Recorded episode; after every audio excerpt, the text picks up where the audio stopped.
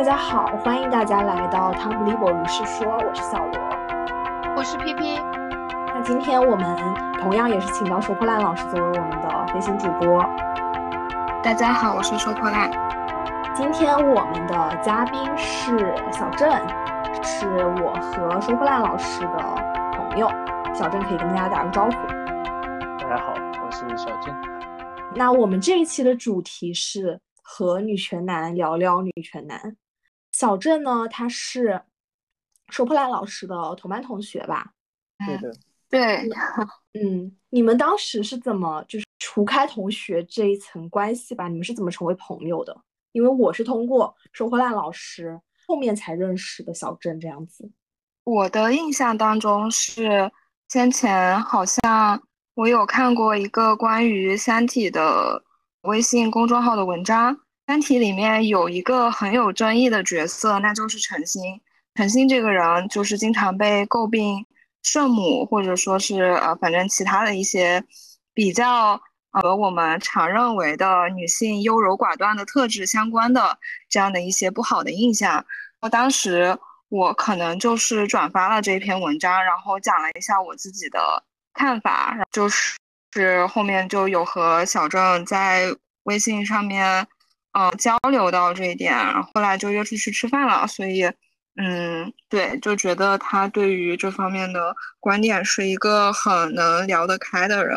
嗯，这是我自己的一些印象。应该是我们最早的一个谈话，关于对，关于，呃，我们也可以知道，就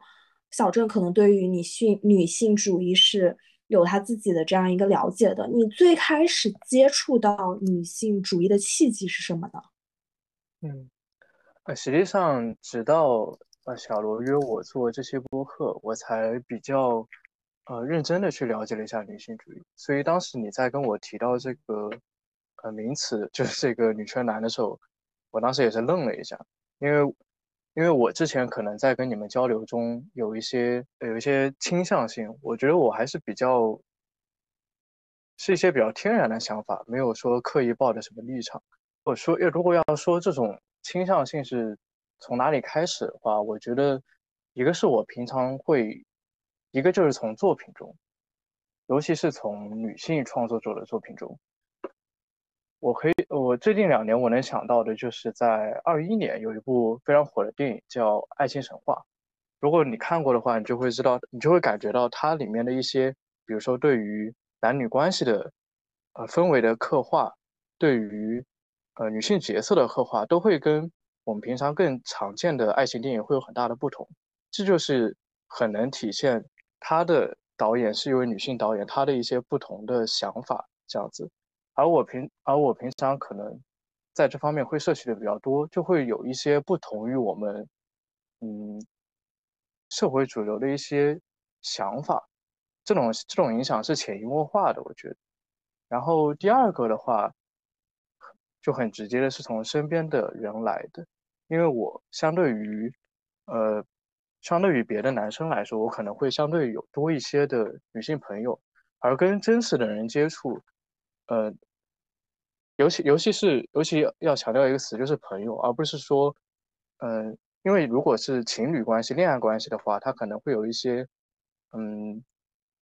也会有一些刻意的，嗯，怎么说呢，演的成分，又或者说刻比较刻板的一个相对关系。但是朋友的话，会可尽可能去真理解他们真实的想法，然后就会更理解对方的一个处境。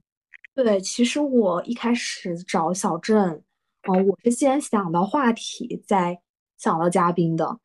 所以我其实当时也在思考，就是并不想对我的朋友使用一个这样一个女权男这种比较怎么说比较标签化的这样一个定义吧。但是确实，小郑是我认识的男性朋友里面，可能对于女性主义理解最深，并且态度最为开放的一位朋友了，所以就。邀请了你这样子，我也很高兴能够被当成这样的一个角色来到这期节目。小郑本身是有姐姐妹妹之类的吗？呃，没有，我我我也会有一个堂妹，但实际上我觉得我身边呃跟我年龄相近的聊得来的还是呃朋友。对。那你觉得你之所以会有这么多的女性的朋友跟你聊得来，和你就是女性有女性主义相关的想法是互为因果的吗？我觉得这两这件这种事情是互为互为因果，互相影响。嗯，我们当我们谈到就是男性对男性跟女性，呃，这个标签的时候，很多很多时候我们比如说男性为什么一个男性会成长为大多数男性都会成长为社会对他社会主流的样子，就是因为在他还没有有这个意识的时候，他们就已经被按照这个方式去对待了，然后他们就呃自然而然的往那个方向去成长，而。嗯，比如说，当我有一些呃女性主义的倾向了之后，这会帮我更好的去跟女性更自然的去相处，去更去更能理解到她们。而反过来，这种相处也会更这种相处也会更让我去理解他们。我觉得这是一个互为因果吧。那小郑，你对于女权的看法是什么样的？就是你对于女性主义是怎么理解的？好的，作为一个男性，我前几年刚这女权主义这种思潮刚在呃我们的环境中出现，刚出现在我们的视野中的时候，呃，我的态度还是比较呃应该怎么说，比较包容接受的，因为我我会这么觉得，是因为我发现会有很多人对此抱着一种抗拒的态度，或者说觉得这种声音很刺耳，而我对于女性主义最最大的感受，最大的想法就是，它是真实的，它是真实的，它是一种很呃大非常多的人一种真实且必要的声音。呃，上野他在父权制与资本主义的时候，他在里面表达了一个说法，我觉得很有意思。呃，就是说，当女权主义者们的分析触及到了家庭这个黑匣子的时候，并且提出了家庭的实质。是，既是既通过性别和年年龄进行统治的时候，有很多人对此是表示抗拒的。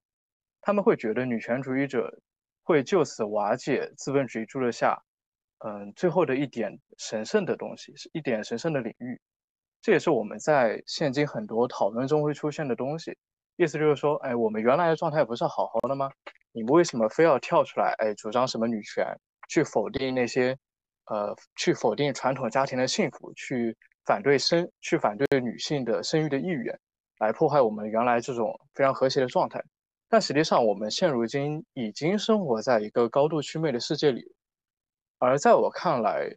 呃，社会进步就是意味着更多人能够发出自己内心真实的声音。所以，如果一个人不意识到女性主义它是一种必然的趋势，而是只觉得这种声音很刺耳的话，我会认为他只是在装聋作哑，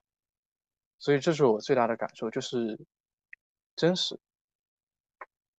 其实说到这个，我就想起，我不记得是在读上野千鹤子的哪本书，呃，中间他提到，哦，应该就是父权制与资本主义吧，就是他所分析的，是我们整个社会结构上面这种群体性的一个问题。他所说的，包括上野千鹤子也认为，男性和女性在一些在很多东西上面是天然对立的，但是呢，它只是代表我们作为一个群体的这种结构上的不对等、结构上的压迫。但是呢，很多人可能把它理解为个体男性和女性之间的这样一种冲突。我觉得这是一个大家可能的一个误解，也是一些反对或者是呃不愿接受的这种。声音存在的一个理由吧。我觉得之所以反对的声音会这么激烈，是因为一开始就包括提到了家庭这一个黑匣子，包括一开始家庭内的劳劳动，它作为一种商品的这种想法，它其实是掩盖了是有人在付出劳动，然后但是既得利益者就是普遍都是男性，即使。你宣称它是一种，比如说它是一种宏观层面上的一种改革。但是当这个变化发生的时候，其实每一个个体他的感受就是男性会觉得，那你们现在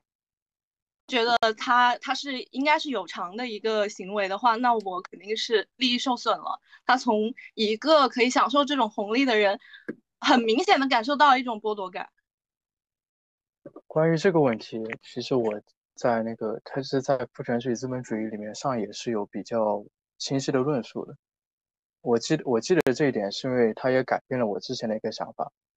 嗯，我之前对你讲的应该是说，可能我表达的观点是这样的：没有所谓的女权主义或者男权主义，我们都是在反抗父权嘛。但是这个我的这个想法后来就是被改变了，因为我原来在表达这句话的时候，我所想强调的是。在已有的这种社会结构中，男性跟女性都是被套上了很大的枷锁的，都是有固定的一种呃社会责任，并且没有这种选择的自由。我想表达的是这一点。但是其实，在这种表达中，我忽略了一点，就是在我们已有的角色分工中，男性最终是会获得利益的，相而女性在这种分工中没有获得利益，因为男性最终他会。成为这种父权制的，他会成长为这种父权制的压迫的一方，而女性不会，女性从头至尾就是都会掌握话语权，是吗？对的，就是说我们都遵守这种社会规则之后，男性最终会获得利益，而女性不会，这就是根本的区别。虽然他们在，呃，比如说在年轻阶段，在青年时期，他们都没有自由。就像小郑，他之前在我们为了准备这期节目，就是这几天在补课嘛，然后在读完《父权制与资本主义》这本书以后，嗯，小郑当时提出的感受是，当他读到三分之一的时候，觉得自己算个屁的女权男。但是我们认为，哦，他的这种想法就已经非常的女权男了。既然我们是以呃这样一个标签为主题的话，我想问一下大家，觉得什么样的人能算得上是一个呃女权主义者？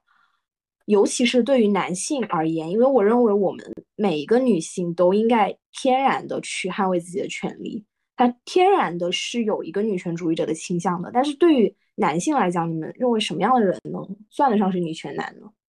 就是我不知道应该怎么说，因为。我三炮觉得这个标签，嗯，有一点点污名化了，就是因为最近不呃一些事情，所以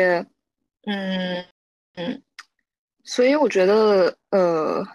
女权主义者的话，我我我其实是觉得。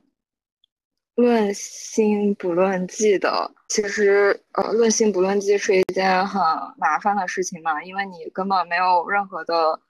任何的一个工具去评判一个人的想法，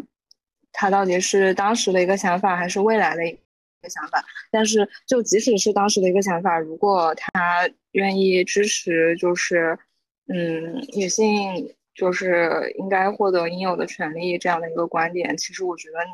你在此刻就是一个女性主义者了。嗯，别的的话会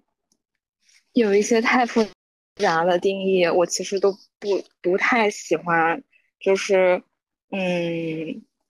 对，这是我自己的一个观点。嗯，然后其实呃，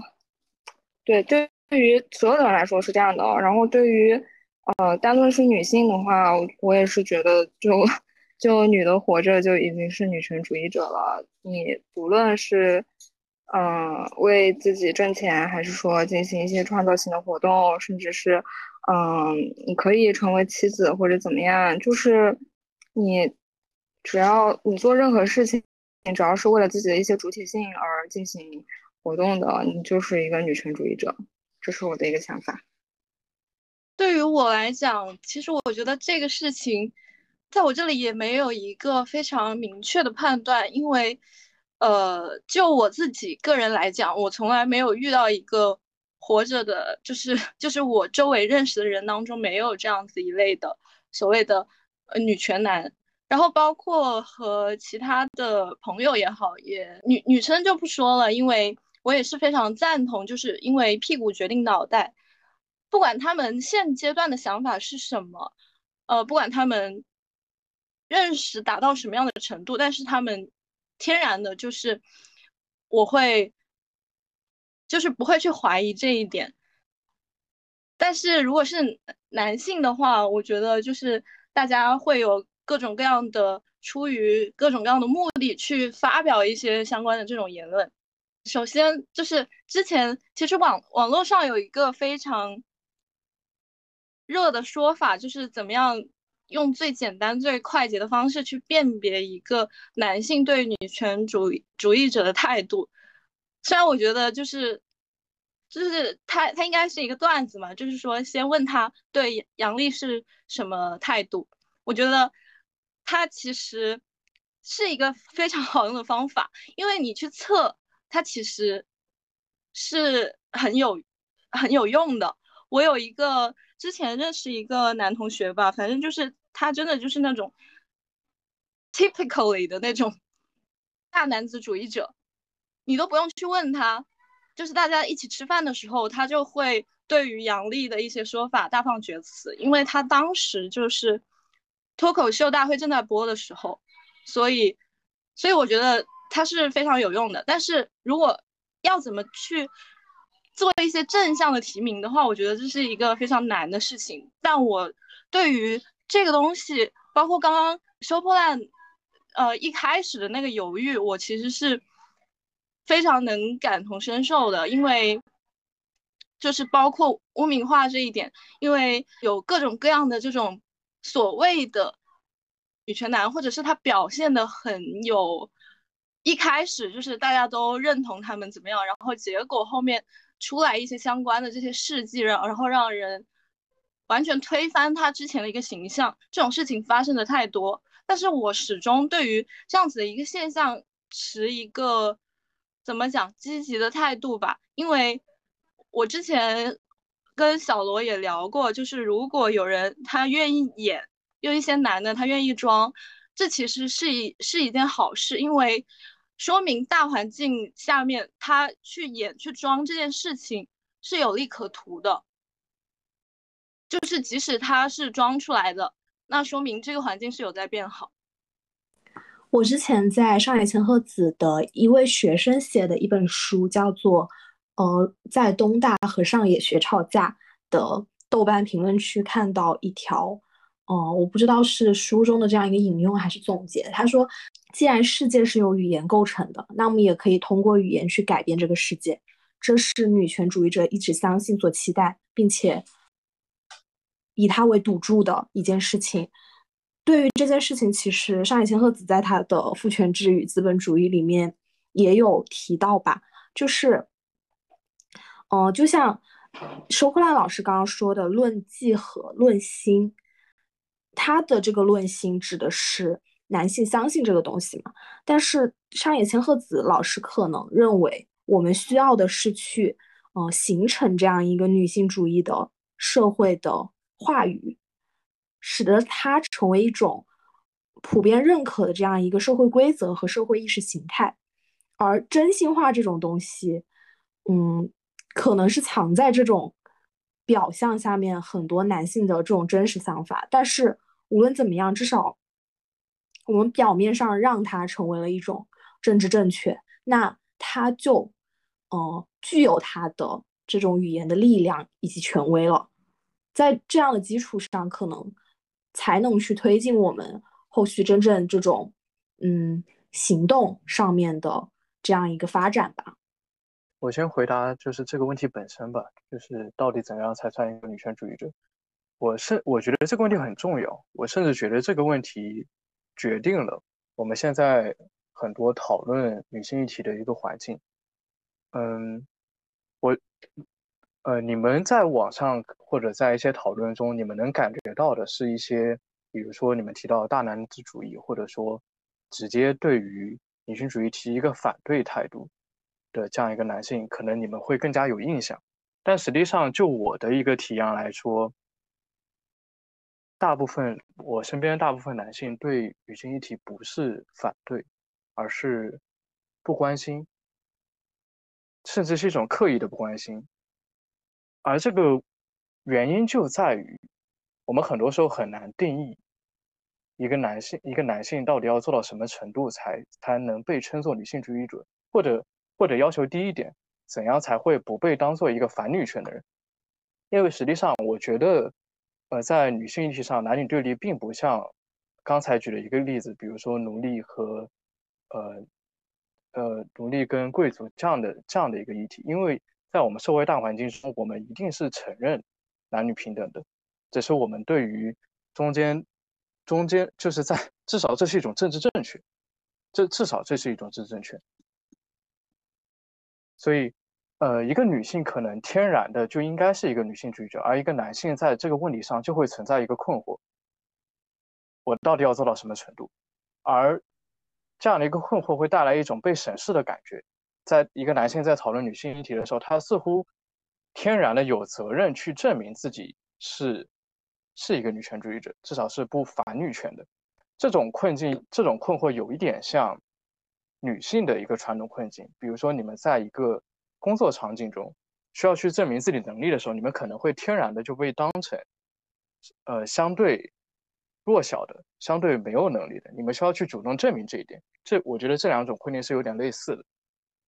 而就是因为这种讨论的环境，会导致男性不愿意去参去去参与女性主义议题。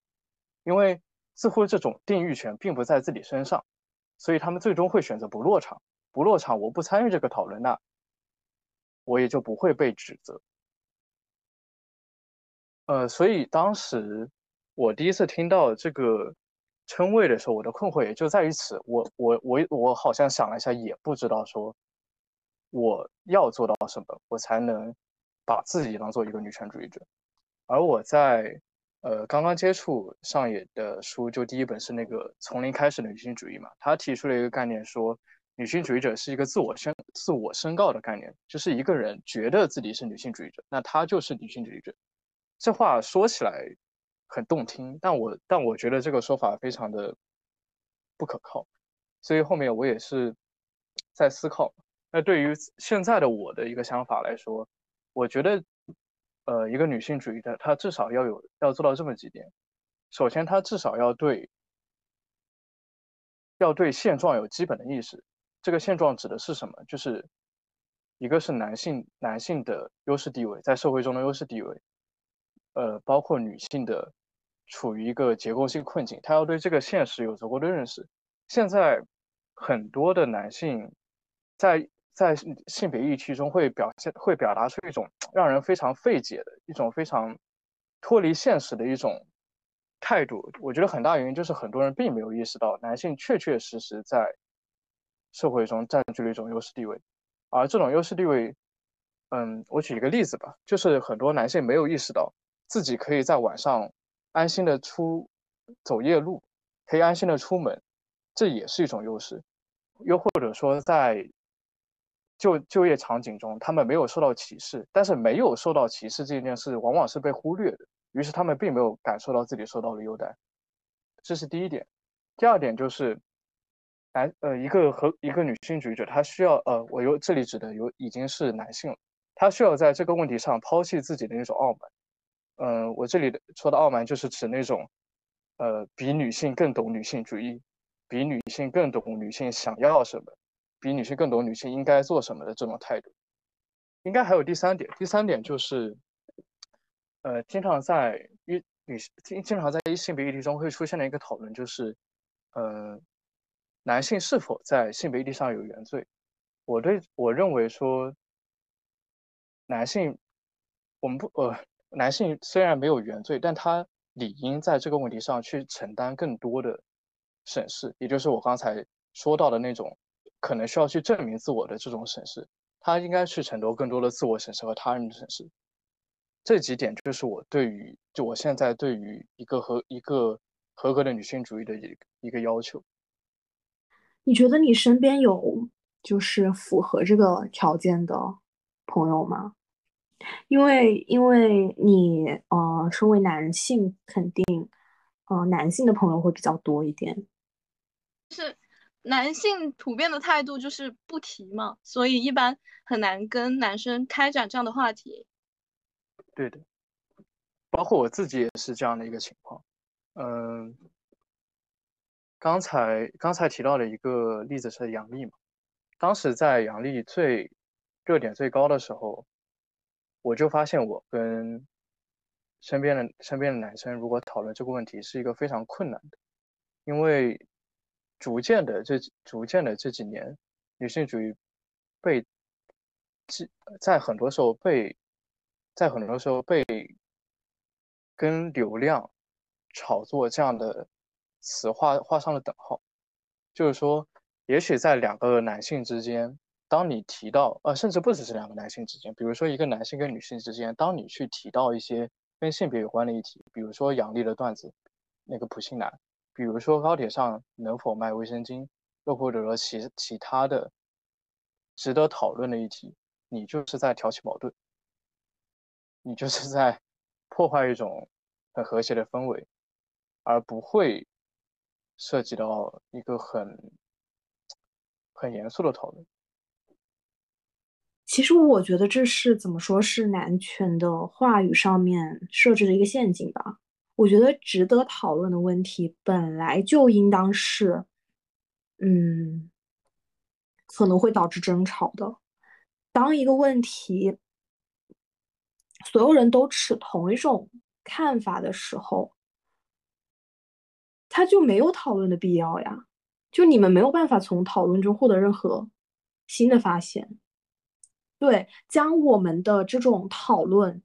中间可能产生的这样一些摩擦，因为既然我们会有一个讨论，中间一定会有嗯互相不理解的地方嘛，将这种合理的摩擦去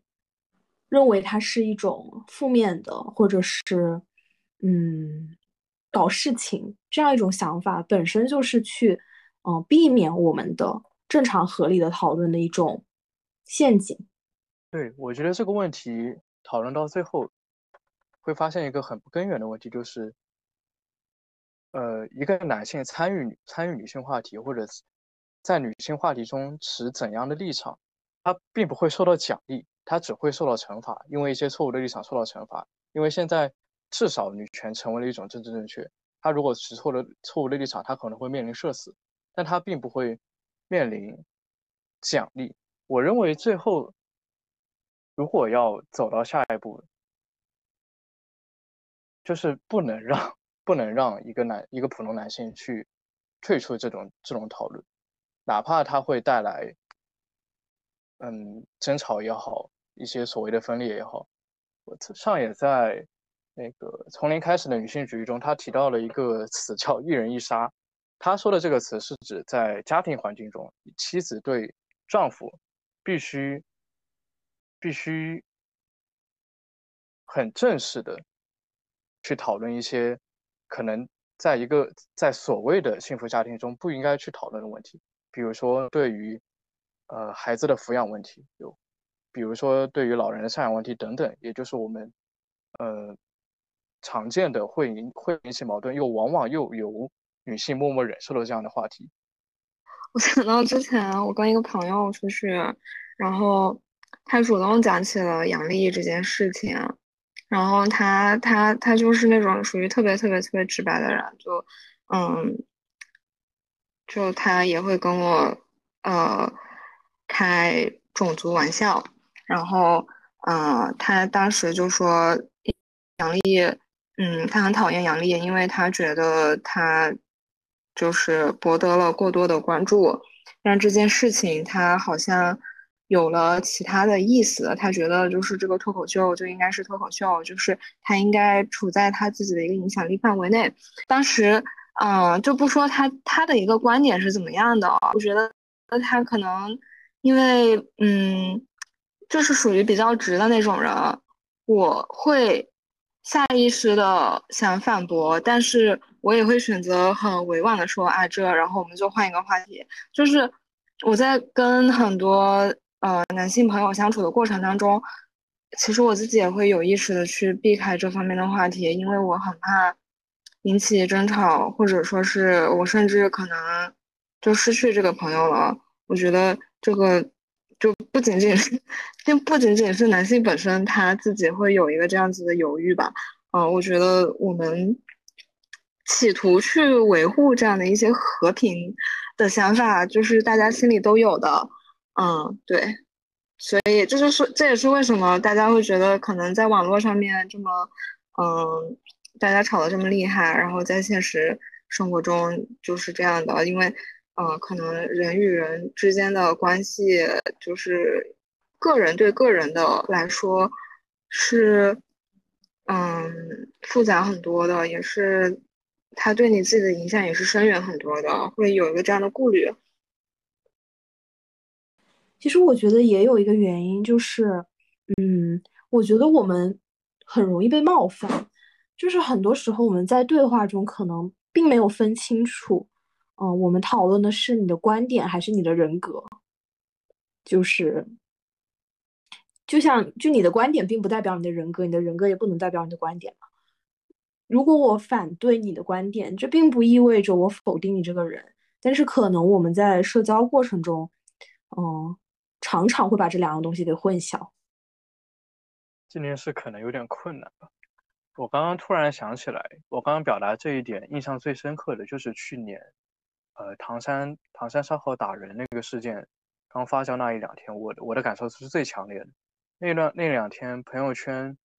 可能大家普遍都在关于这件事情发生，而，呃，尤其是男性，如果你没有为此发声，你甚至都会。遭遇到一种，呃，怎么说呢？道德上的谴责，又或者说被，呃，在社交上会遭到一定指责。就我觉得不说就比较保险吧。其实根本没人在意你发不发，如果你不发的话，所以这也是就是麻烦所在。就是你不发，就是你完全不表达，可能得到的后果会轻于你表达了部分错误的，就是。哦，不是说错误部分的，嗯，和这种嗯大部分女性主义所认同的相悖的这种观点的时候，的所承担的后果要轻，但是其实后后者其实是一个更正向的、更好的一件事情，因为至少你愿意去说，他至少在参与这件事情，他至少在了解这件事情。他只要参与了，他就有机会被改变。就是，嗯，就像，其实这种不说话，很多时候就属于这种平庸的恶。当你面对不平等的时候，当你面对这种不好的事情的时候，你选择去沉默，但你就不算在作恶吗？我觉得这也是一个嗯问题。我觉得就是就像马克思主义当中提到的，就是矛盾就是社会发展的一个动力。你一定要是在矛盾、争吵以及辩论的过程当中，才会有一些思想上的进步。就包括你在跟别人争论的过程当中，发现自己思想上面的不足，或者是原来还有人是这么想的，打破自己的信息茧房。包括也很理解，就是秋破烂老师刚刚提到。其实很多人他是不愿意去发生一些正面的冲突的，所以我觉得就是网络上的那一些所谓的激进的女权主义，它是有存在的必要的。就是当你是一个比较温和的人的时候，你就需要，但这个社会是需要一些既有激进的人，也有温和的人。如果只有温和的人，那现状就不会被改变。只有那一些 非常容易被冒犯，并且容易，呃，并且愿意去。呃，冲锋陷阵去提出我们哪对什么什么东西不满，你在哪里哪里冒犯到我了？这样子，只有这个声量够大的时候，才会有人，才会引起别人的关注，才会知道哦，原来你是这么想的。即使是它非常的刺激，会让你非常的不适，但是它它也有它存在的必要，甚至是我们要去鼓励或者是感激这样子的存在的。嗯，我觉得说的对。刚刚小郑有提到，就是关于他身为一个男性，然后在这个中间会有一些困惑。呃，比如说，当他对于一些女女性主义的议题发生的时候，参与这个讨论的时候，男性不会受到奖励这一点，我是持怀疑态度的。因为事实上，当你我们现在仍然是一个男权社会，当一个男性去发表呃女性主义的观点的时候，他虽然被审视，但是也天然的吸引了非常多的关注。如果你一旦符合了大家的期望，然后那很容易就被别人另眼相看。如果你是一个女性的话，你说这些其实跟一个男性说这些来讲，它完全效果是不同的。就包括之前那个呃上野千鹤子去接受大家的采访，一方面是那个北大宿舍北大宿舍的呃女生去采访他们，我们不论他们的表现如何，但是他们是受到了非常多负面的评价的。然后与此同时，过了几天之后，有一个男性的一个 UP 主也去采访了上野千鹤子，但是他的那一些观点，包括他去问的这些问题，其实是别人的一些思想结晶，甚至一些呃女生的这一些汇总，但是是由他出面去问出来，然后呢，也是引发的却是一些正面的回应，就是觉得哇，他作为一个男性可以说的这么有道理，然后比这些比前几天那些。北大的北大宿舍的三个女性的博主说的好多了，这是一方面。然后另一方面，之所以会出现非常多，呃，这些女权主义者的大 V，他们事实上他们的生理性别并不是女性，有非常多的这种女权男作为自己的一个人设、一个标签，其实也吃到了相当大的红利的，因为。大家对于这个话题的关注，但是你身为男性，在目前的这个阶段，并不完全平等的这个阶段，你你并没有就是减少到这个呃吃红利的部分，即使是在女性的议题。然后还有一方面，就是在现实的这种相处的过程当中啊，也也有非常多的男性同志，他们利用这一点去。比如说，故意的开启一些这种女性主义者的话题，去吸引一些就是那种，嗯，非常关注这一点的女生去跟他们开启话题，然后甚至就是我刚刚才提到他们装的演的，然后呢，以此来达到另外的一些目的吧。对，像这种事情，就是我们会发现，在女性主义成为一种嗯相当。受到关注的话题的情况下，他可能会对于男性来讲，他并不是一个他愿意更深入了解或者是讨论的这样一个话题，也不是他真心的想要去嗯为之努力的一个主题吧，而是一种生意。就像最近的一页。他作为一个新兴的这样一个图书出版商，也出版了很多女性主义相关的这样一个图书，也推出了很多这种女性主义的这样一些读书的企划。可以说，他通过女性主义这样一个标签，去获得了很多的关注和喜爱吧。但是同时呢，近期也爆出了他的呃一位创始人对。女性进行一个性骚扰的这样一个负面事件，像这种情况下，他嗯话语上面的这种矫饰没有办法掩盖他这种去迫害女性的这样一个本质。就是你们对这件事情是什么样的一个看法？我觉得就是既然有需求的话，就会有供给。就是一些聪明的人，他会抓住热点。那可能女性主义对于女性来说，它是一个生存上面的一个跟你息息相关的事情，但同时它作为一个热点，对于男性，甚至对一些嗯一些女性来讲，它都可以作为一个生意。你只要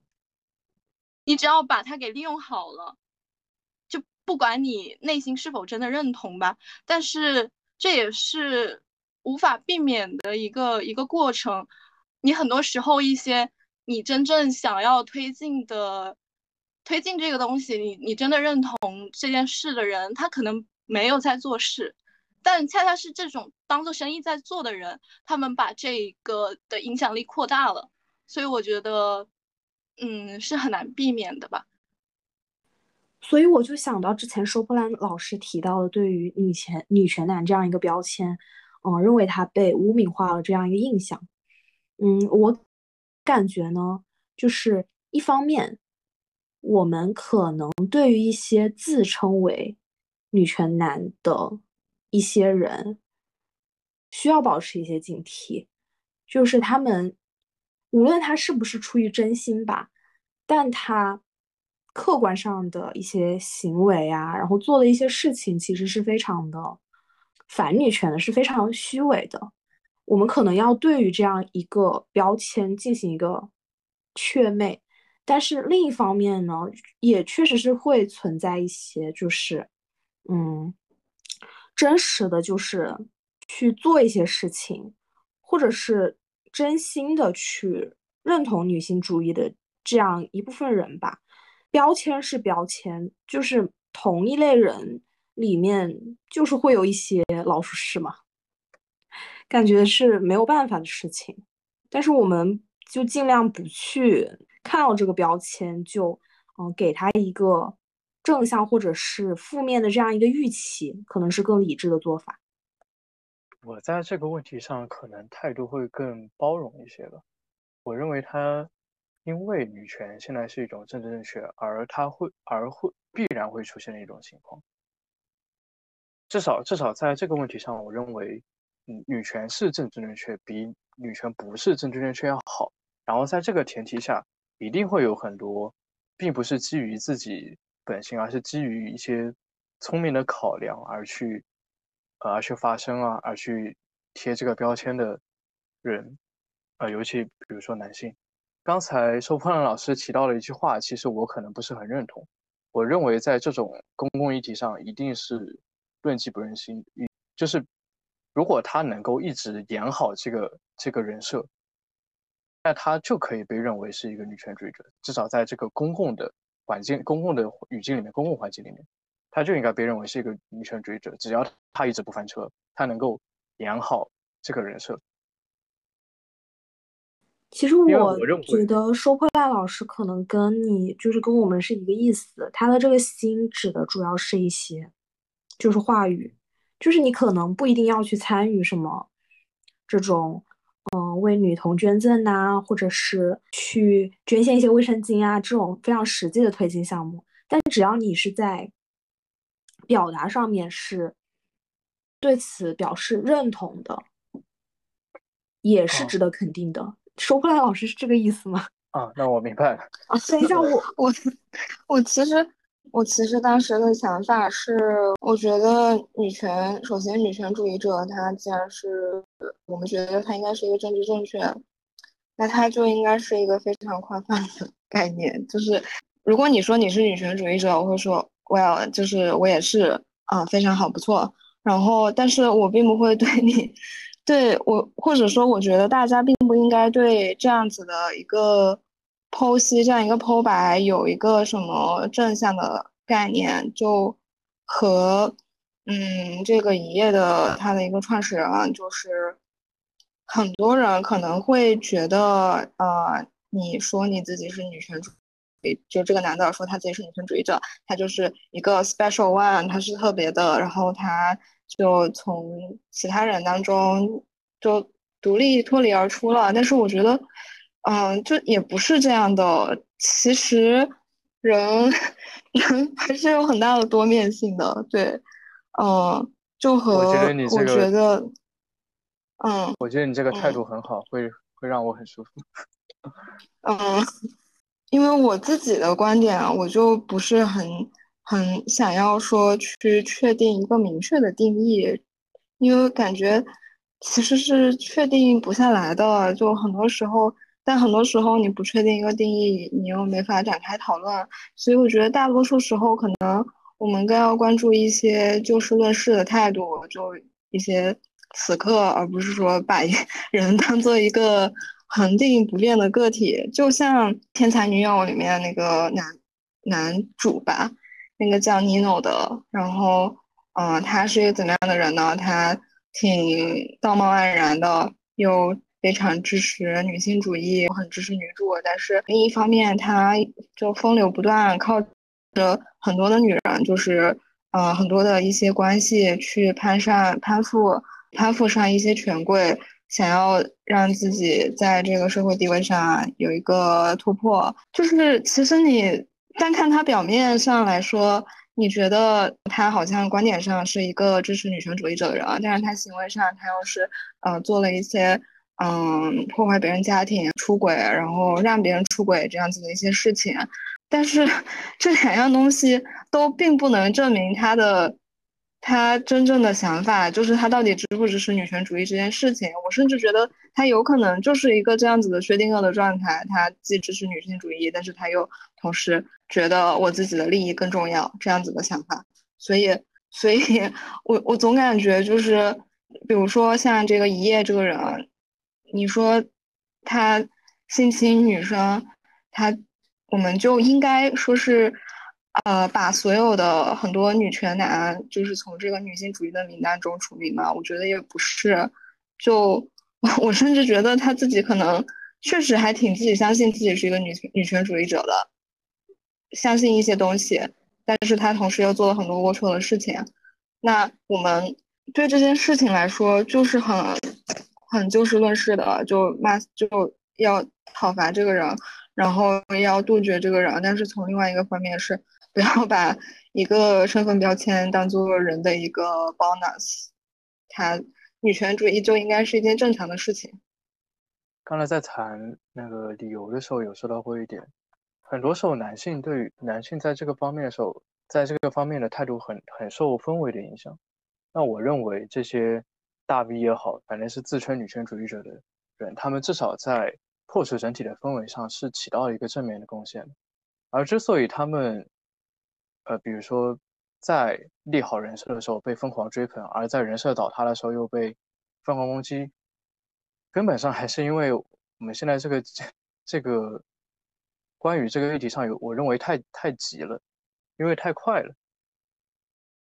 可能女性在这种女性意识觉醒后，她们非常急于去确立一种新的氛围，确立一种新的结构。比如说，其在前几年，娱乐圈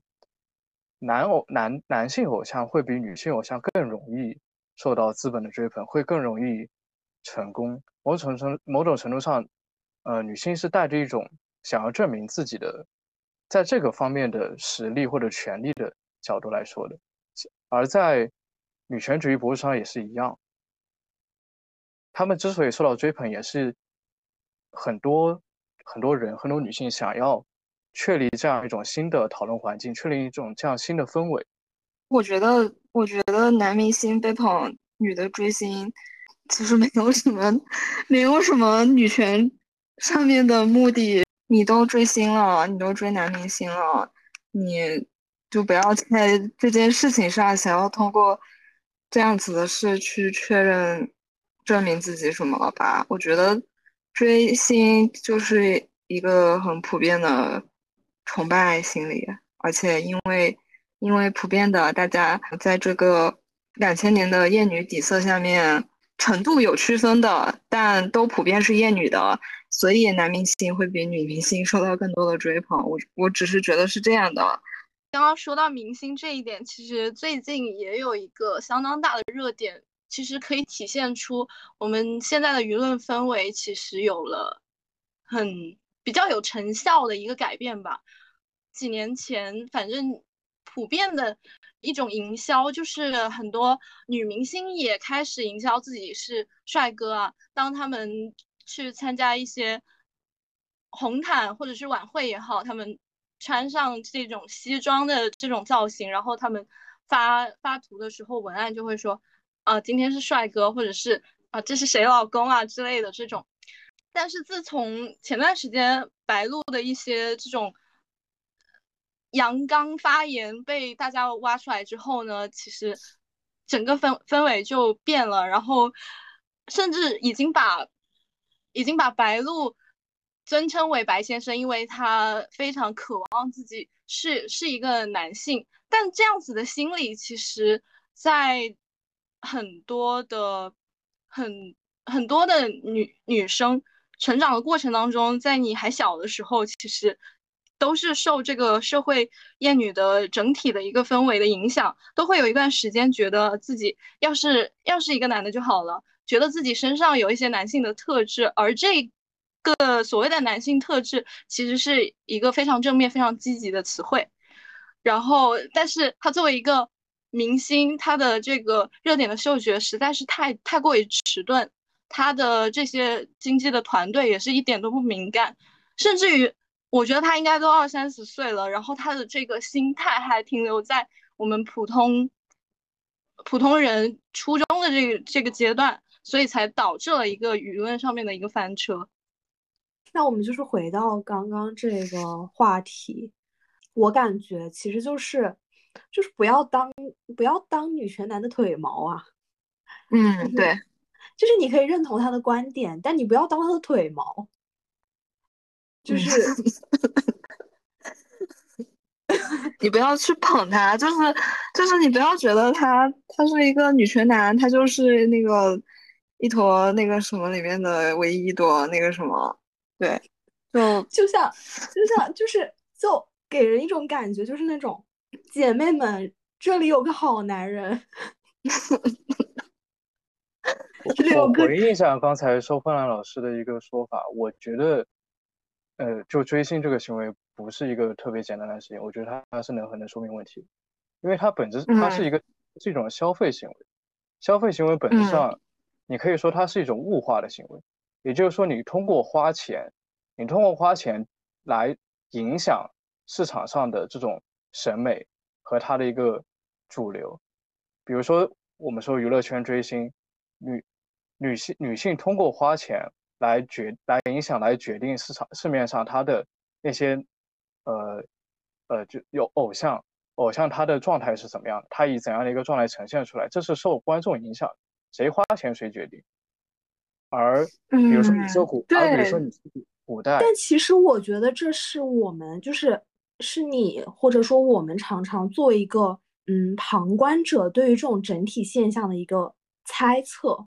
它很有可能由于这种。他们这这种共同的行为导致了这样一个结果，但这并不意味着我们女性去追星，她的初衷、她的目的是为了获得这种物化别人的话语权。嗯，呃，我没有这么表达，我没有这么表达，我只是说他，他确实是这样，他确实能能能，我我就是说这是一种类比吧。就比如说，为什么女权主义博主会受到追捧？因为认可，因为女性想要。表达这种就想要把这种人推出来，我我不是说你们，我只是说他他我可以理解你的意思，就是这样一种行为。但是我觉得这不是一种怎么说，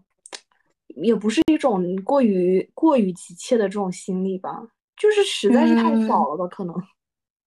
就是因为少，所以只要有都会受到追捧。嗯嗯，这就像我们之前常常会。出现的一种现象，就是在呃那种粉圈里面，一个男粉的出现就会让大家啊很嗨，就是是我非常不理解的一种现象。但这也是由于这种怎么说稀缺性去决定的。但我很想说，就是嗯，所以有一些就是我我我不太理解，就像小郑所说的，可能很多男性就是会嗯避免去。谈论这个话题，但是其实你会发现，你一旦去谈论这个话题，你一旦表现出了你的女性主义倾向，其实你能获得的东西是很，是很多的呀。你能很轻易的获得一些别人可能一心想要追求到的，比如说，嗯，一些这种异性的认可，甚至呢，你可能在这种恋爱、婚姻市场上能够获得很多的加成。所以我其实不太理解为什么，为什么面对这样的诱惑，很多男的不去做呢？我做一个阴暗的猜测，就是他可能是由于一种男性和女性的时差，就是在女性这一边，我们大部分人是接受了这样子的观念的，所以当一个男性去在女性的面前去发表这样子的观点的时候，他是获得正面的收益。但是如果你去男性那个社群去发表这样的观点，其实并没有这么快被接受。他们的他们对于这一方面的发展是落后于女性的。然后可能并没有作为一个普遍被接受的一个观念，可能大家都知道这个东西，它你说了可能会对自己带来一些性方面的利益啊，呃，异性的关注啊之类的，但是作为同性来讲，会觉得你背叛了我们男性，你背叛了我们兄弟联盟，你是女性的，你是女性的，呃，那一方的。你跟我们不是一边的，你是女性的帮凶，男性的敌人。对，就包括之前呼兰是形容那个杨蒙恩，杨蒙恩跟杨丽的关系很好，他直接就是两个人在 battle 的时候，直接是对杨蒙恩说你是杨丽的狗。这样，我觉得我是非常喜欢呼兰他的那些段子，甚至在第二季的时候，我是非常看好他拿冠军的。但是他这一点。就是你在看他其他的观点表达的时候，你是看不出来，他其实是，但其实你也 可以猜到嘛，一个在呃现代社会当中特别成功的一个这样子的男性角色，其实他的内心他是这么看的，他即使是在就是他作为杨丽的同事，他可能也会跟他们聊这些话题，但是他的内心是不认可这种的，他甚至在公开的场合直接。发表了，就是表现了自己的立场是这样子，所以就是，嗯，就是这个是可能男性中间的这样一个看法嘛。其实我跟小郑第一次见面的时候，还有一件怎么说，蛮有意思的事情吧。当时是我们还有嗯收破烂，我们几个人一起去了 Knowledge 天才计划的。一个短片展好像是第二，就是第二年的，看了一部短片，那个短片的名字叫做《刺骨》，它是讲在呃以上海为背景，然后可能在十年、二十年前这样子，有一些从嗯偏远地方来的这样一些年轻的女生，她们以这种一些呃金钱上面的利益以及语言的这样一个欺骗，在那种小诊所去卖卵这样一件事情。然后当时我就问小珍：“你知道这个在这部影片讲的是什么吗？”然后小珍说：“呃，大概是就是代孕之类的这样一个事情嘛。”然后我跟他说：“就是这个东西，就是可能跟代孕还有一点有一点差别。代孕呢，可能就是出卖子宫，但是这种卖卵的，就是出卖卵子，就是他们是会有这种细微的差别的。所以我能够感觉到，其实小郑虽然他是一个。”哦，非常认可女性主义的这样一个人，但是他身为一个男性，可能天然的在很多呃方面没有办法跟女性达到一种相同的这样一个信息基础，因此呢，在这种基础下面，可能在某一些情况下会能感觉到自己缺乏一些理解和共情。另一方面，就像皮皮说的那种，就是在男性的，就像上野千鹤子在《厌女》中提到的。哦，他们通过确认这样一个男性之间的联盟吧，形成了一种这个 homo society，就是男性之间的这个结盟。对于这个盟这个结盟中的这样一些异己者，他们可能表现为男同性恋或者具有更多女性气质的人，或者是认可女性权益的这样一些人，他们会进行一些排斥，甚至是霸凌。那像小郑，你感觉你处在这种中间的？这样一个位置，就是你是怎么处理这种尴尬的境地的？我先回答一下上一个问题吧，就是你问的为什么很多男性在这个情况下还还是不选择去，嗯，呃，该说学习也好，或者说去表达自己一个倾向也好，你们刚才的一些猜，呃，应该说猜测吧，还是还是比较 接近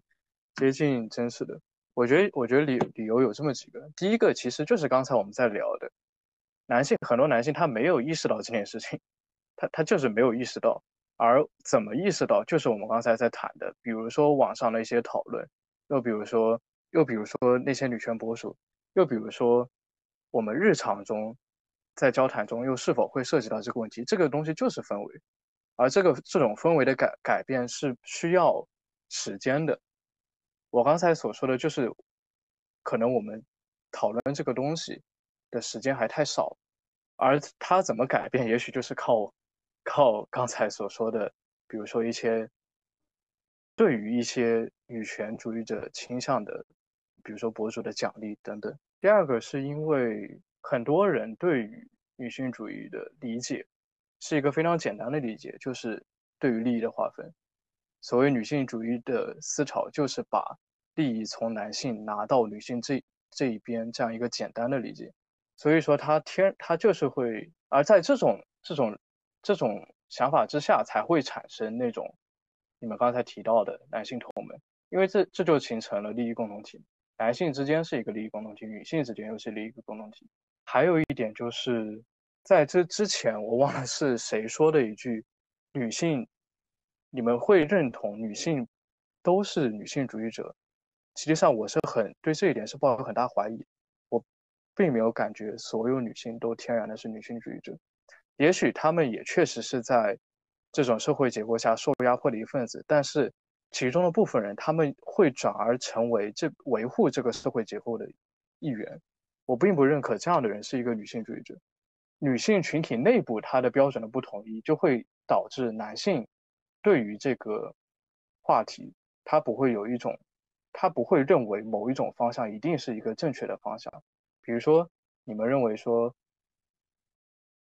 你持有女性主义的立场会给，会给，会会使得一个男性在女性女性群体中获得好处，但是这这个规则并不是通用，因为甚至并不是所有女性都在关心跟参与女性主义的话题，在不同群体间的差异还是蛮大的，而一个。而一个普通人，一个普通男性，他的成长环境中，他也许在这方面受到的更大的影响是来自他的，比如说他的家庭，他他自己的，比如说母亲，他不一定是跟随新的一套社会规则来做的，因为这本质上是两套规则间的冲突嘛。也许他乖乖的遵循上一套的规则，他就能获得足够的东西，他不需要去冒险去迎合一个新的东西。这是这是对于。我不知道这能不能解答你，嗯，可以，我我非常能理解了，就是，就是其实他没有必要去讨好那些女女权的女性，就已经有很多不女权的女性勾他去 荼毒了。通俗来讲，应该就是这个意思吧？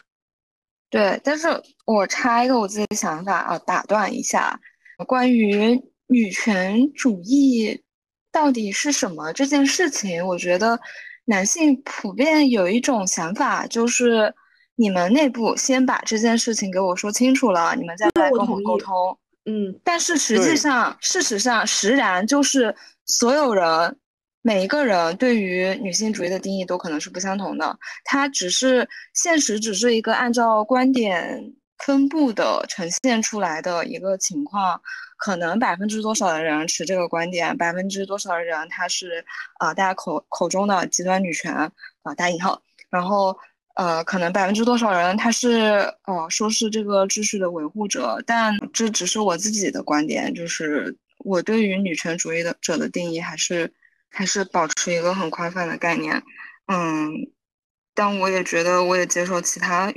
方面的概念，而且。我甚至觉得这样的一个想法是有一些，肯定是有一些历史背景的原因的。包括小郑其实之前提到了一个，我再 Q 一下，嗯，他觉得现在大家国内的一个情况太急了，嗯，为什么大家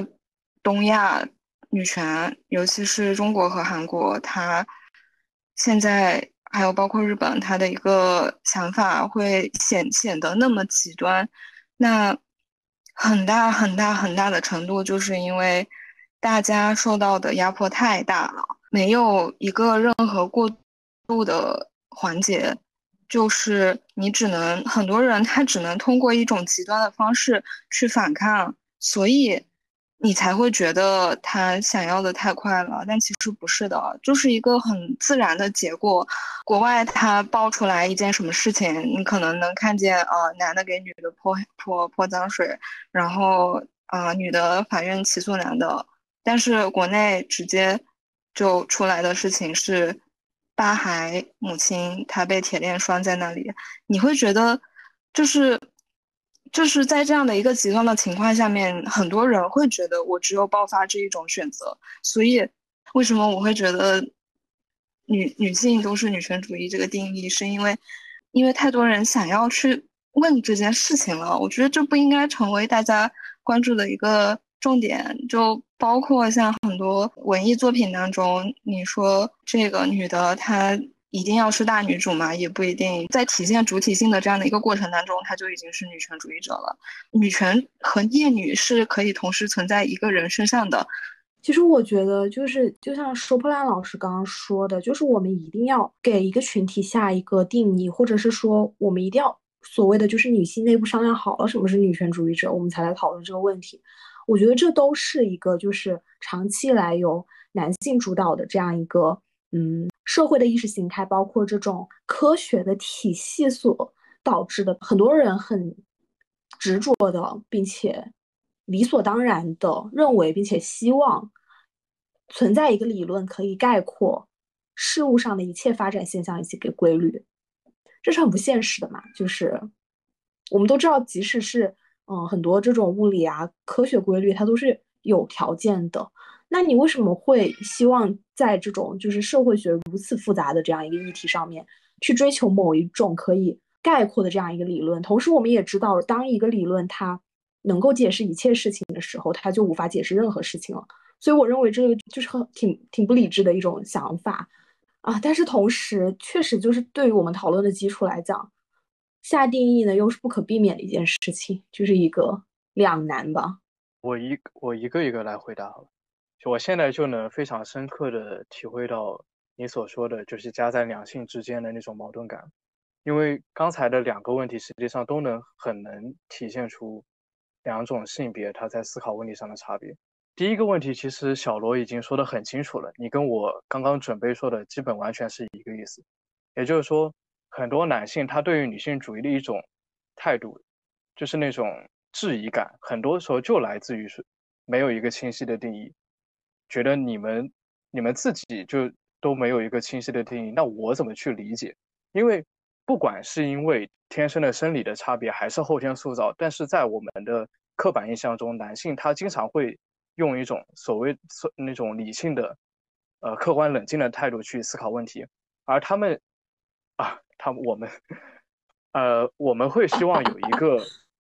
呃所谓的规则，就是像你可以用打游戏去理解，他希望有一个规则，我用我用怎么样的。我有一个努力的方向，我往那个方向去努力，我往那个方向做得更好，我就能拿更高的分。很多男性希望有这样的一套东西，但实际上没有，因为现实世界不是游戏。呃，我不知道你们还记不记得我刚才最开始说的，我对女性主义的最大的感受是什么？是真实。真实是一个很客观的描述，就是你无论是支持也好，还是反对也好，你质疑也好，它一定会发生，因为它真实，所以它一定会发生。所以，我并不会抱着一种说一定要有一个完美的、明确的答案，甚至它一直在变化，对不对？它既是反中心的，每个人都有有，比如说有上野这样的，呃，很多人心中的女权女权的代表去发去发出一些相对权威的声音，也有很多，嗯，更小的中心在发出一些声音，他们也许他们中。每可能每一种观点都是部分正确、部分错误的，但是这并不影响它在总体上是一个一定会往前进的东西，它是不可能被消灭的。而很多男性他没有意识到这一点，他很多男性在质疑女性主义的女性主义的过程中，他就是在质疑其中的某一种观点，或者质疑某一种行为。他觉得，哎，我质疑你了，你这种就是有问题，所以你整个就是说不通的。他会，他们会抱有这样的一种，这样的一种想法，这是第一个。第二个是 回答一下那个收破烂老师，我刚才所说的，嗯，就是对于这几年女性主义议题的一个发展，我说它太快了。我说的是一个一个非常客观的描述。你所说的，它背后的一种原因，也就是说，我们尤其是东亚这边。它就时间很快，我所表达的其实就是这一个，它从无到有，从无到有再走到今天这一步，我们用的时间远远要少于西方有些国家的时间。我们很多，呃，比如说网民，我们的一些呃参与者，看到这个问题，思考这个问，接受一些想法，思考这个问题所包括然后一些问一些主流想法的转变，这一切都发生的太快了。很多人在接受这个议题、接受这个观点，就是需要时间的，而快速的变化会影响他们去去接受这样的一个氛围。这是一个非常我在我这边是一个比较客观的描述，我并不是说在质疑他什么。其实我可以理解，就是你所说的这个东西，就像我们可能前一年还在追捧说给女生过女生节就是，呃，尊重女生两性平等的这种一个观念，结果到了第二年，大家就在说就是。不要污名化妇女节，妇女能顶半边天。我们应该回归到就是对于这个妇女的这样一个定义的一个认可，以及它的呃来源的这种本质的一个认可中去。所以在这种变化中间，我们女生生，我们可能呃甚至不是全部的女性吧，只是我们这一群走在冲浪最前线的，就是不断去关注这样一个议题，不断去思考的这样一些人，可能。呃，能够很顺利的跟上这样一种舆论的变化、思想的变化，但是可能对于更多的人来讲，会觉得很无所适从，是是这个意思吗？对的，不只是女生节，我觉得最呃，我自己最印象深刻的是前几年网上网上有网上对于直男的讨论是很多的，比如当时有一个很经典的问题就是。男性是否能认出口红色号？因为就会当时会判断说你是否是一个直男，还是一个更好的男友。而这几年可能，比如说又出现了这种女性主义思潮，会会出现一个你是否是一个女权主义者，还是一个你是一个啊反女权的这样的一个人的判断。所以男性在面对这种对于他的一个标准的衡量的时候，他就会觉得这又是另一种枷锁。就很多男性都没有意识到这两这两件事，这两个标准是有本质区别的。他会他只会觉得这又是另一种枷锁，这又是另一种被营销出来的，就是一个话题而已。而我觉得就是可能，而我觉得这两种事情肯定是有本质区别的。让女性让女性主义话题可能也许再过两三年或者不用那么久一两年，很多人就会意识到它它不一样，它是一种。跟前面那些什么是有本质区别的东西，这也是需要时间的。天呐，我是真的羡慕这样一群人，他们即使如此的迟钝，如此的不敏感，如此的落后于时代，依然可以如此快乐的活在这个世界。是因为很羡慕有利的呀，反而就是改变对于他们来讲是不好的。但是当真的环境发生剧烈的变化，而他们没有跟上时代的时候，这个时候影响才会出现吧。嗯，所以我希望就是，就这种讨论再快一点也没有什么关系了，就是没有必要等这些人啊。是啊，但我们我们可以去帮助他们跟上这个，通过和他们的交流去帮助他们跟上这个时代，但这也不是我们的义务。是的，因为本来前进的道路就是让人不适的，讨论就是会引发矛盾的。既然说到这里，小郑觉得就是要想怎么说去跟上这种我们讨论的节奏吧，或者说去嗯产生一些改变，男性有什么可以做的？我最开始说的一些东西，当然我可以表述的更更完整一些。核心的一些核心的想法，就对我自己来说，核心的想法就是，最重要的是，对男性来说，最重要的是把女性当做跟自己一样的人，因为在两性交往中，尤其是在现在这个社会，人与人的联系愈发的少，愈发的原子化的情况下，其实很多人，呃，尤其是尤其是男性，他会很容易把女性当做。另外的跟自己完全不同的一种一一种人，而这种过程，而这种过程很容易就把对方物化。比如说，你们应该知道有一个著名平台叫虎扑嘛，虎扑就是一个很直男的平台，而在上面我就会看到很多很多很也确很男性很真实的想法。很多人就是会把比如说追女生当做一个打游戏攻克 BOSS 的这样一个过程，会有一些形成一些所谓的。攻略，又或者说那种东西，这其实就是很很忽略对方作为一个真实的人、真实的想法的一个过程。尊重的前提就是要把对方当做跟自己一样的人，只是只是在某些方面会有一些不同，而不是跟自己完全不同的一个物种。而了解越是真实的去了解对方，就越能产生尊重，进而可能会有一些改变。我的想法是这样。其实我觉得就是要更包容一点吧，就像小郑所说的，去物化对方，不把对方当人。就是波伏娃在他的第二性里面也是有很具体的论述的，就是他说男性通过嗯将女性他者化，确立自己的这样一个人格以及存在，以男性自我认知为第一性，女性呢就因此成为了这种次等性别。我们很多时候可能是在这种首先在这种认知下，嗯，去把一些。刻板印象去安到男性或者是女性身上，从而去强化自己的这种自我认知吧。其实这种对其他人确实就是很不尊重的。我们可能要更多的去摆脱这样一些这种放在自己身上以及别人身上的这种枷锁吧，去以更开放的心态面对，嗯，自己的一些本质、一些内在，可能会使得我们。离女性主义更近一些。对于男性来讲的话，上野他曾经说过，女性主义的本质就是它的概括是不要糊弄自己。我当时对这个当刚开始看到的时候，我觉得我我对此有点困惑，因为听起来跟女性根本没有什么关系。但是到后来，我我可能意识到说，它的本质确实就是这个，因为。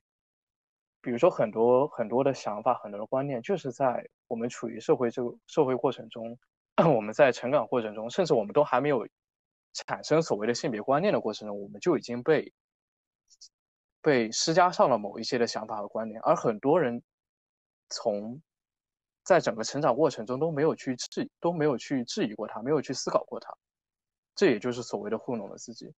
而只要你去认真的想，哎，为什么我我一定要这样？为什么我不能那样？比如说，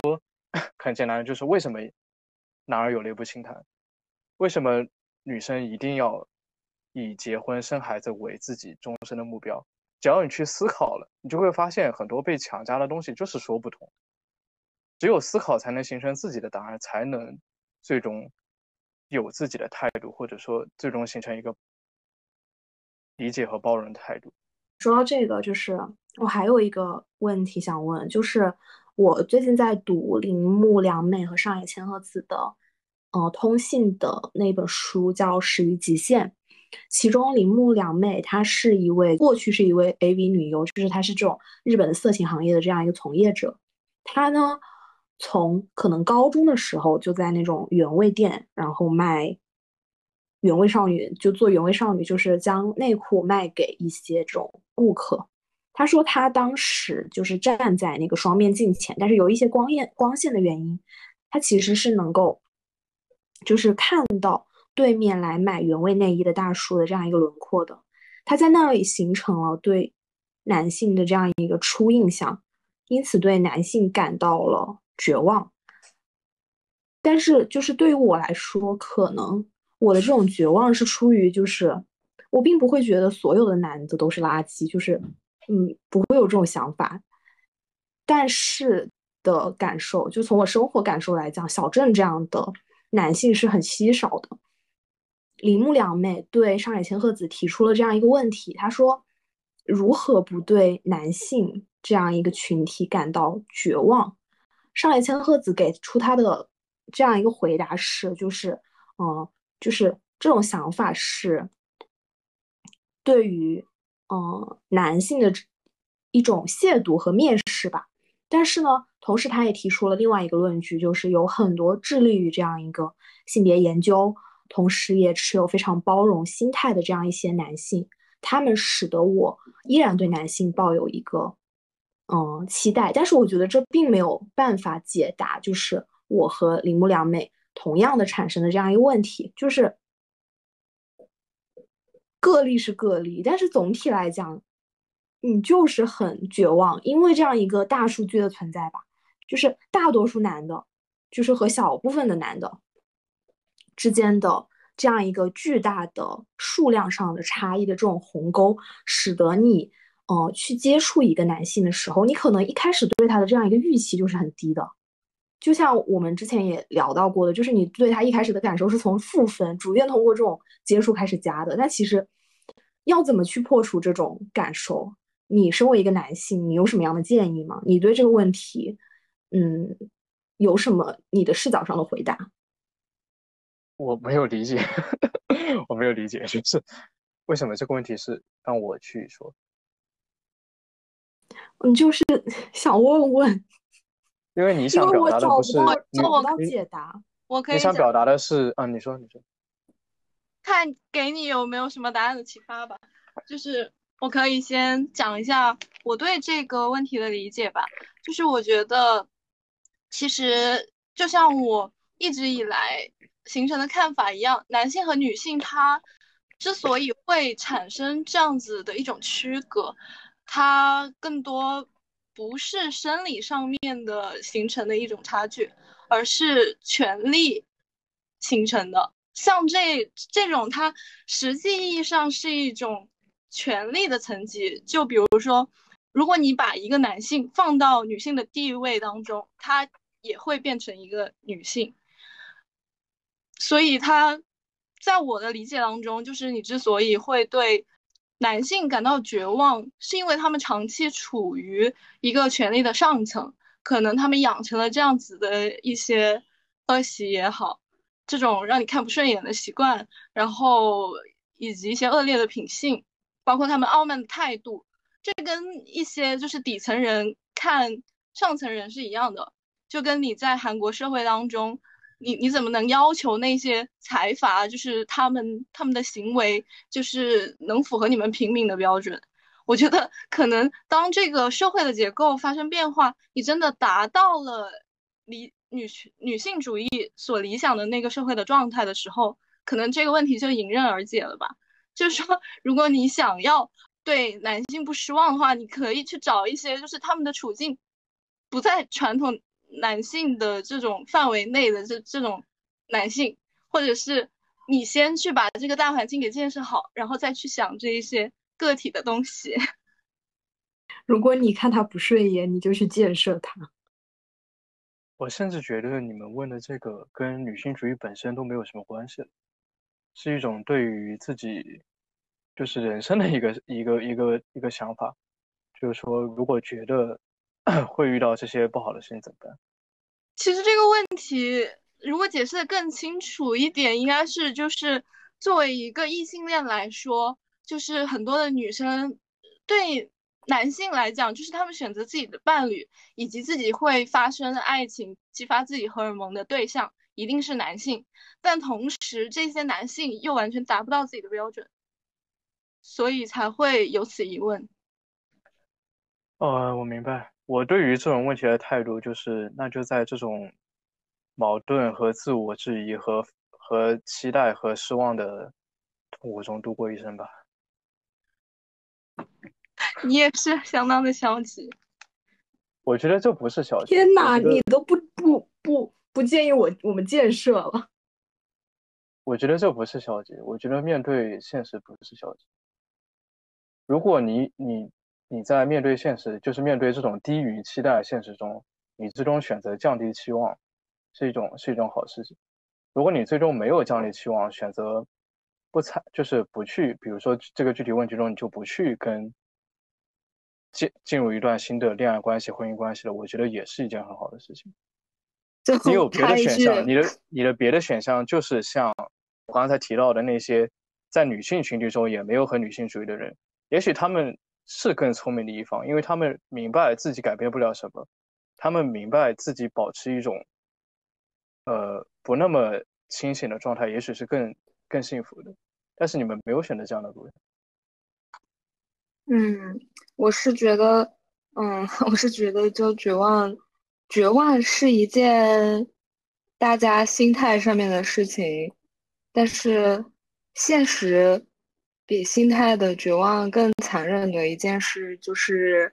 还有催婚的父母这件事，但是这个这个话题可能不太适合在今天这个主题下说。就其实绝望就绝望吧，人生已经有很多绝望的事情了。对我觉得现实更可怕，现实之必须要结婚这件事情更可怕。那我们今天的这样一个节目呢，也差不多多到这里了。嗯，我是小罗。我是 P P，再次感谢我们的呃飞行主播收破烂和我们的嘉宾小郑，希望下之后还有机会再见到你们。那最后呢，为大家献送上一首《Je veux le monde》，它的中文的意思呢是我要这个世界。对，它的中文意思是我要这个世界。呃，它是来自一部法语音乐剧《一七八九巴士底狱的恋人》里面的一个唱段。在法国大革命的前夕，呃，许多在家庭中的妇女，由于她们没有办法维持生计，所以她们走出了这种家庭，拿拿起了自己身边的这样一个工具，去进行了一个抗议。嗯，通过追求这个面包的这样一个口号，参与到了我们这次革命过程中。即使他们参与了法国大革命，他们依然在，嗯，这个革命获得成功以后。遭到了男性群体的背叛，他们作为这种嗯公民的这样一个主体性，他们的选举权、投票权都没有得到一个确认，因此他们在之后的过程中，通过这种呃妇女革命去追求自己的权利。那即使可能我们会对这个世界的一些现状吧感到不满，甚至是绝望，但是呢，我们也不可能。真的就此停滞不动，也还是要在这样一个 绝望的世界里面去坚持下去。就像皮皮刚刚说的，你如果对他不满，你就去建设他。那，好，我们这一期的节目就到这里，大家拜拜，拜拜，拜拜。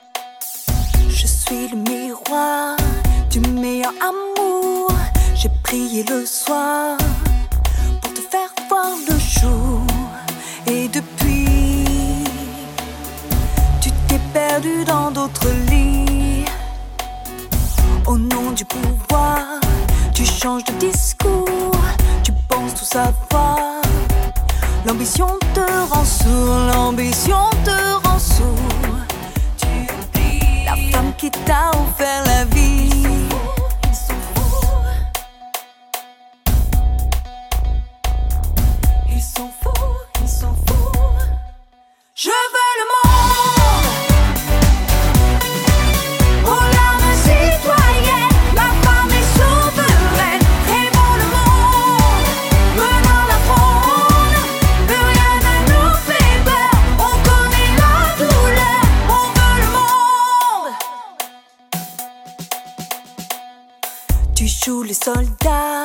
Je suis ton salut.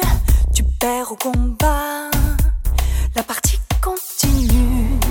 Si je donne neuf mois de moi pour faire un homme, dans cette corrida, tu vois la vertu, la mort est pour toi.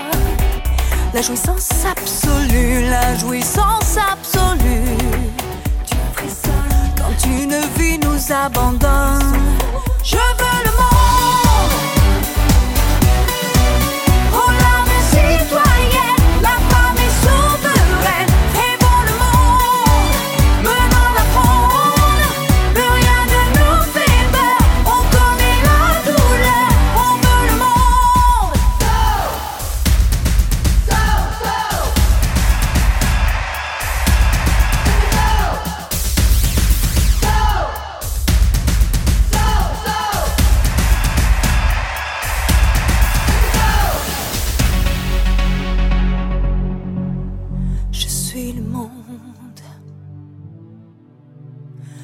La terre est ronde comme une mer féconde. Je veux le monde